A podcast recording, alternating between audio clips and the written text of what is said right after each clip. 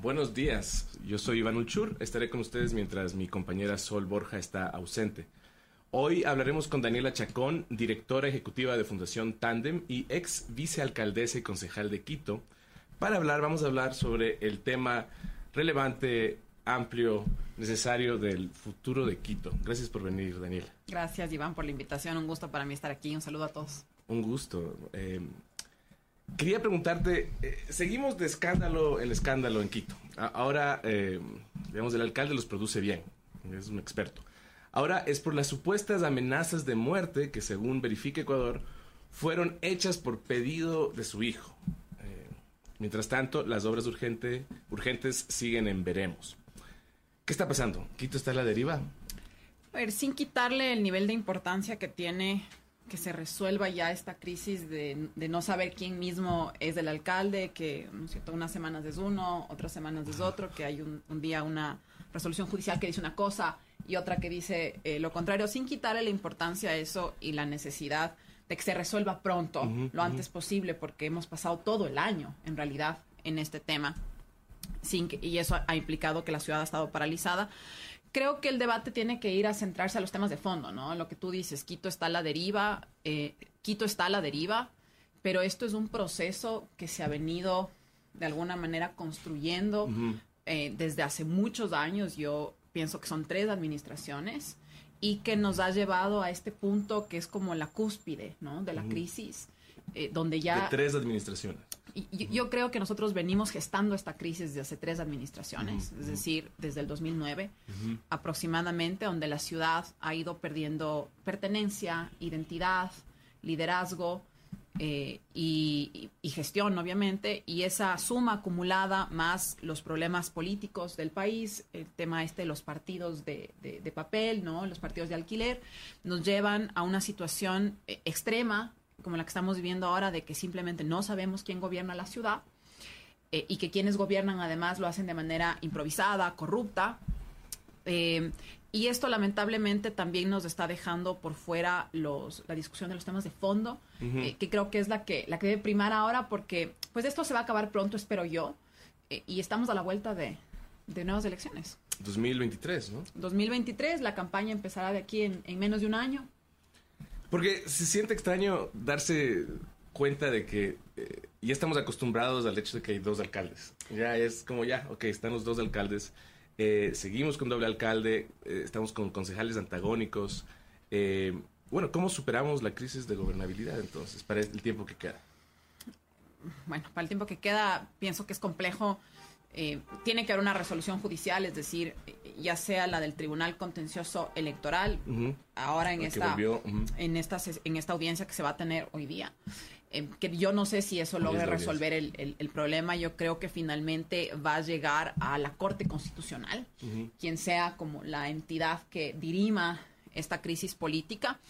Eh, pero eso es solo una parte, ¿no? el otro problema está en la composición del Consejo que es justo este problema que yo te mencionaba de estos partidos de alquiler, ¿verdad? De, de, de, personas improvisadas que se les ponen las listas a última hora, rápido, rápido, para, para decir que hemos hecho primarias y para, eh, porque además hay 250 250 eh, partidos y todos tienen que presentar candidatos porque si no pierden el registro partidista, pierden eh, los beneficios de tener un partido político y esto hace pues que la, representatividad, la calidad de la representación se reduzca sustancialmente. Entonces, por un lado, la crisis sí tiene que resolverse desde lo nacional en términos de una reforma sustancial al sistema de partidos, al código de, la democracia. Si no podemos dejar ese debate de lado. Pero ya desde lo local, eh, sí creo yo que esta crisis nos tiene que demandar a todos los actores sociales, políticos, ciudadanos, eh, a, una, a un análisis profundo y una responsabilidad de cara a lo que se viene, ¿no? Es decir, se viene un año que será una suerte de año de transición para quien se quede en la alcaldía. Eh, porque no va a tener un consejo favorable, eh, porque el consejo va a estar igual, igual fraccionado, eh, porque va a seguir arrastrando esta crisis, van a tener que resolver una serie de incendios que no se han hecho, cosas que no se han ejecutado este año. Que han estado ahí desde hace rato. Que están parqueadas desde que empezó el año. Fíjate que hemos visto que la ejecución presupuestaria del municipio hasta agosto es del 30%, es decir, no se ha hecho nada, porque obviamente hemos, hemos pasado en la, en la bronca. Entonces, va a ser complejo que en este año y pico que queda antes de las elecciones del 2023 se pueda eh, resolver la crisis de gobernabilidad.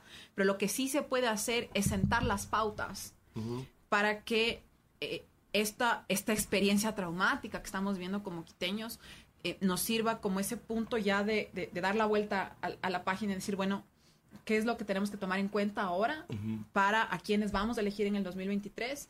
Y yo sí creo que ahí recae mucho la responsabilidad de nosotros los ciudadanos, de, de qué es lo que nosotros vamos a exigirles a los candidatos. Obviamente la responsabilidad recae en las instituciones, en los partidos políticos, pero yo tengo poca fe, para serte franca, de que, sí, de que los partidos, claro, de que los partidos aprendan la lección de aquí al 2023, porque además los incentivos legales siguen siendo los mismos. No, no, va a haber cambiado el, panorama legal. la estructura no ha cambiado. Exacto, entonces me parece difícil que desde el sistema partidista nosotros podamos ver un cambio. Tal vez veamos algo, pero no creo que sea profundo. Eh, y entonces nos toca a nosotros. A los quiteños. Nos toca a los quiteños porque somos nosotros quienes hemos ido eligiendo estas personas, somos nosotros quienes también de alguna manera nos hemos desentendido de la cosa pública. Eh, fíjate que los datos de, Quito Cómo Vamos, que es una de las iniciativas que nosotros coordinamos, que es un observatorio ciudadano, te dicen que eh, el 13% de los quiteños participa activamente de algún tema relacionado con su barrio, con su ciudad. Es decir, los niveles de participación ciudadana son bajísimos, los niveles de desconfianza que existen entre los ciudadanos con las instituciones, no se diga, son bajísimos. Y eso eh, acumula eh, una, una situación en la cual se profundiza la desconfianza sobre el sistema y se profundiza esta idea de yo me, yo, yo me dedico a lo mío, me dedico a sobrevivir. A sobrevivir y, la idea de ciudad, proyecto ciudad no, no es prioritaria en este momento. No es prioritaria. Eh, y, tiene que ser prioritaria en la medida en que eh, si la ciudad está mejor, nosotros también estamos mejor. y, creo que en este año y medio a todos los actores sociales, políticos, eh, nos, tenemos la responsabilidad de llevar el debate hacia ese lado, ¿no? ¿Qué ciudad queremos? quién, o sea, no solo quién queremos que gobierne la ciudad, sino en función de la ciudad que queremos construir y del reconocimiento de cuáles son nuestros problemas de fondo, nuestros serios problemas, que ya no se puede seguir pateando la pelotita como se ha venido haciendo desde hace tiempo atrás. Entonces, luego pensar, bueno, ¿quiénes son el grupo de personas que están más capacitadas para enfrentar esos problemas? Estos retos. Eh, en Quito, ¿cómo vamos? Hacen esa encuesta de percepción ciudadana eh, anualmente, ¿no es cierto? ¿Ya, hicieron, ¿Ya lo hicieron este año? Sí, vamos a publicar los resultados en octubre. Ah, ¿y no, nos puedes adelantar? no. Entonces, pero en el 2020, entonces, ¿cómo, qué está? Porque en 2020 eh, es, es, interesante lo que pensar en eso. ¿Qué decían en este año tan infame, 2020, que fue el 2020? ¿Qué, se pensaba en ese momento? ¿Cuál era la percepción? La encuesta del 2020 se, hizo entre agosto y septiembre, justo hace un año. Estábamos como media en media pandemia, ¿verdad? Saliendo recién de la, del encierro y un poco adentrándonos en la, en la reactivación productiva. Y en ese punto la preocupación principal era el tema del empleo, que obviamente sigue siendo, sigue siendo ahora. Eh, pero no, era, no había una preocupación tan importante sobre la crisis institucional y sobre la corrupción. Es decir, había una creciente preocupación sobre la corrupción. Te diría que la corrupción empezaba ya a formar parte del primer, eh, de los cinco primeros temas que te preocupan como quiteño, cuando usualmente eh, la corrupción está más, más abajo, ¿no?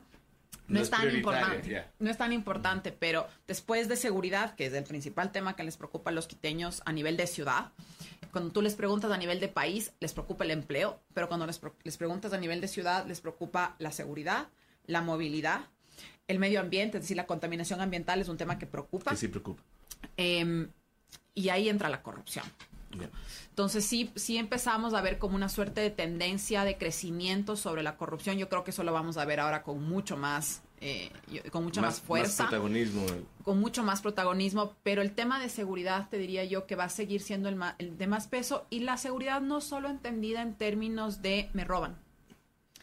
Eh, o, o, salgo a la calle y me siento inseguro o insegura, sino en general en lo que implica un entorno de una ciudad que no te cuida.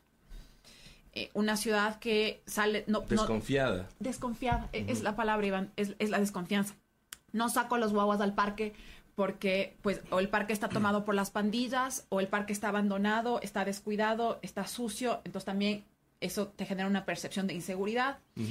Em, no puedo, los guaguas no se pueden ir caminando al colegio, por ejemplo, si es que vivieran relativamente cerca, porque es muy peligroso. Entonces, dejas de vivir tu ciudad y te pasas encerrado en, en, la casa, en la escuela, ahora que la gente ya vuelva, ¿no es cierto? Que los guaguas vuelvan a los colegios, en el trabajo, y tu trayecto por la ciudad es simplemente un trayecto de, de estrés, de miedo, y eso te aleja de tu ciudad y de tu pertenencia. Claro.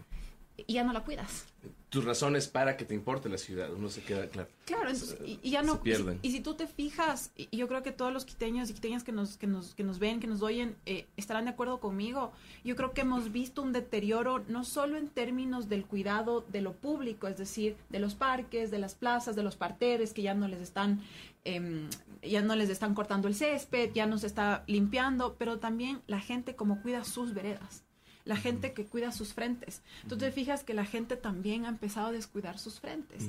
Y eso es una respuesta a este abandono que sentimos en general y que nosotros también nos desentendemos. Y para mí, más allá de los retos enormes que tiene la ciudad, Iván, porque son múltiples, ese, el de pertenencia, em, es uno de los más importantes porque yo pienso que en función de, de ir creando una pertenencia hacia la ciudad, también va a ser más fácil resolver el resto de problemas. La pertenencia a la ciudad. Es importante recuperarla. La sensación de pertenencia. Sí, es decir, yo nunca hablo de identidad porque eh, en Quito somos muchas identidades. ¿no? Y, no podemos decir que hay una sola identidad de quiteño, porque creo que eso es equivocado. Además, la ciudad ha crecido tanto, eh, tenemos pues, migrantes, ¿no es cierto?, tanto de, de, otras partes del Ecuador, de otras partes del mundo, eh, es una ciudad que es cada vez más diversa pero es una ciudad donde no sentimos que, que, mismo es ser quiteño. ¿Qué, mismo es ser no, Claro, no, hay ni idea, no, hay una respuesta directa. Y no es un tema de identidad, porque eh, no es el tema de los toros, y ya se fueron los toros, eh, no es el tema de las fiestas de Quito.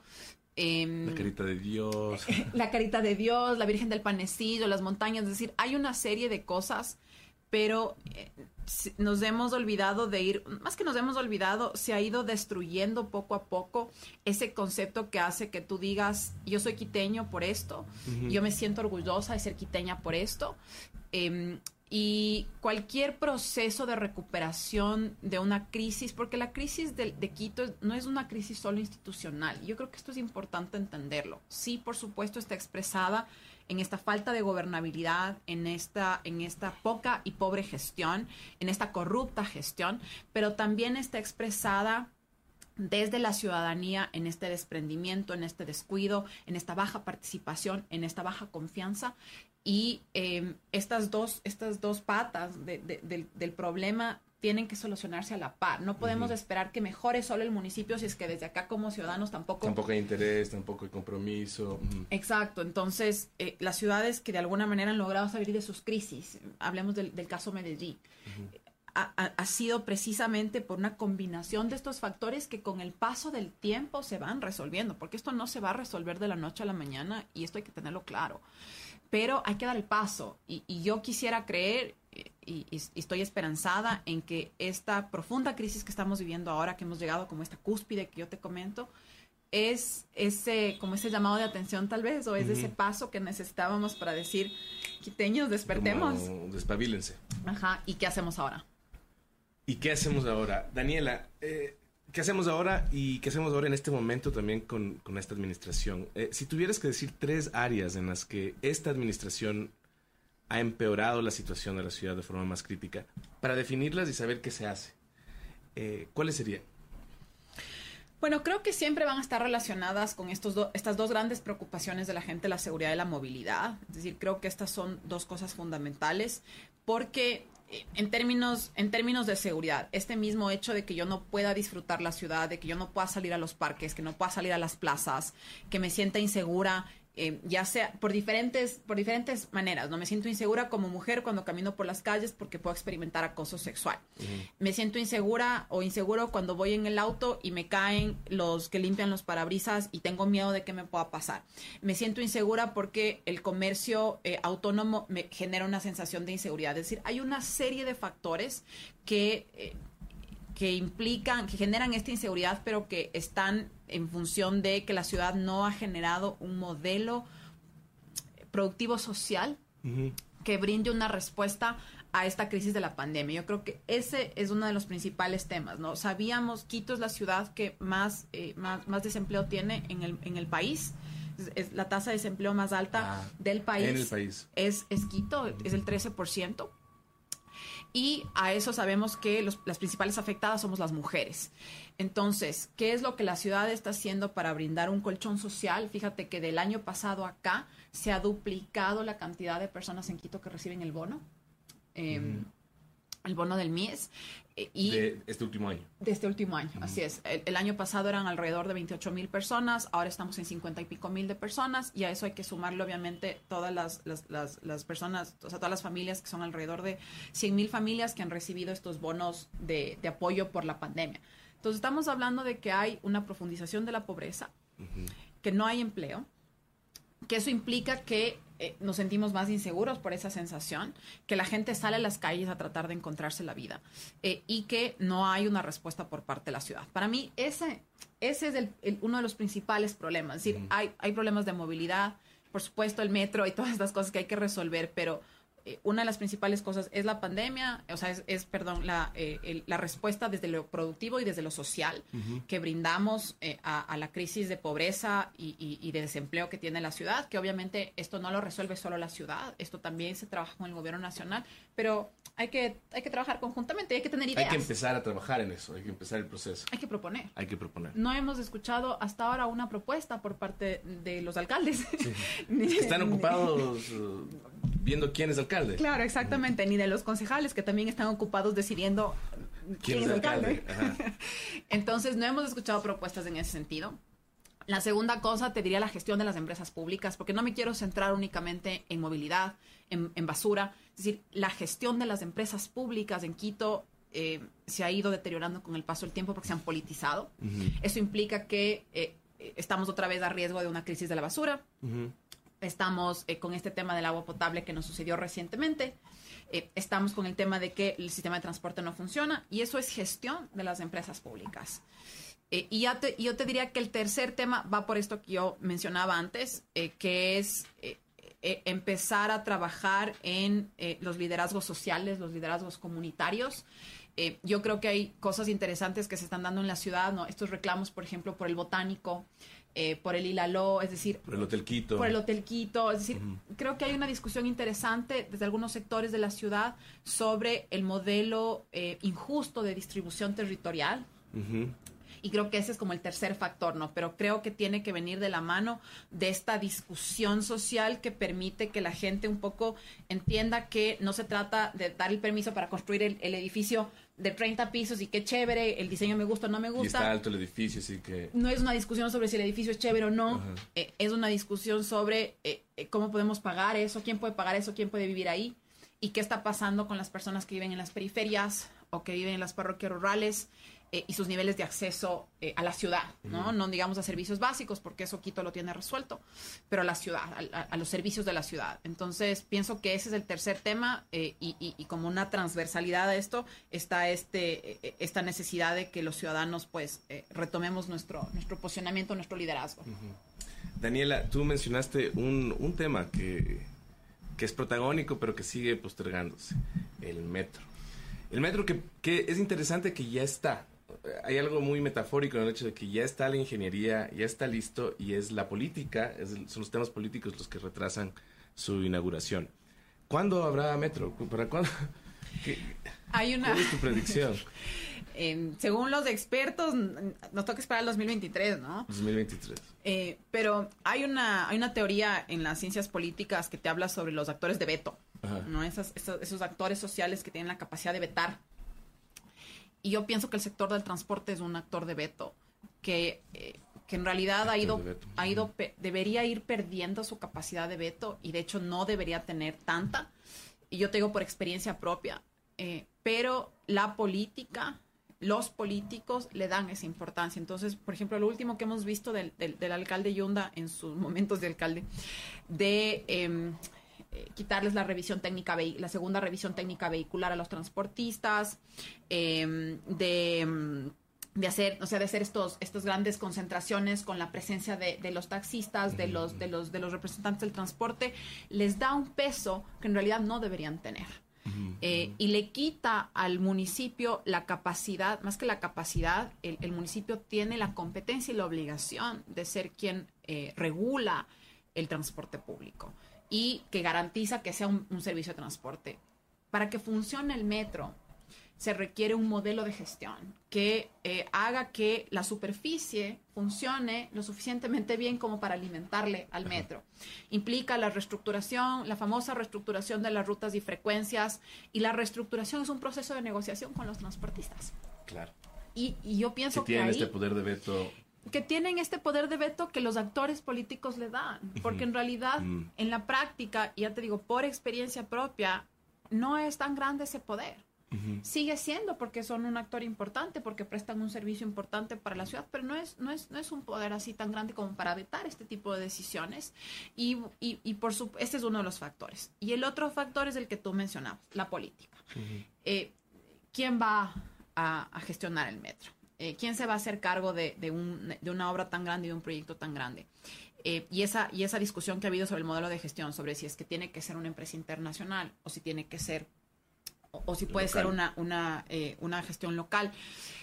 Y, y, el no el no saber qué hacer y el no estar de acuerdo en ese modelo es reflejo de la improvisación y de que la gente que está ahí no sabe qué hacer. No, llega, al, llega al, a la ciudad, llega a ser alcalde, llega a ser concejal, sin tener la más mínima idea de, qué, significa gobernar una ciudad. Entonces, porque no es un tema del modelo de gestión, Iván, puede ser cualquiera de los dos.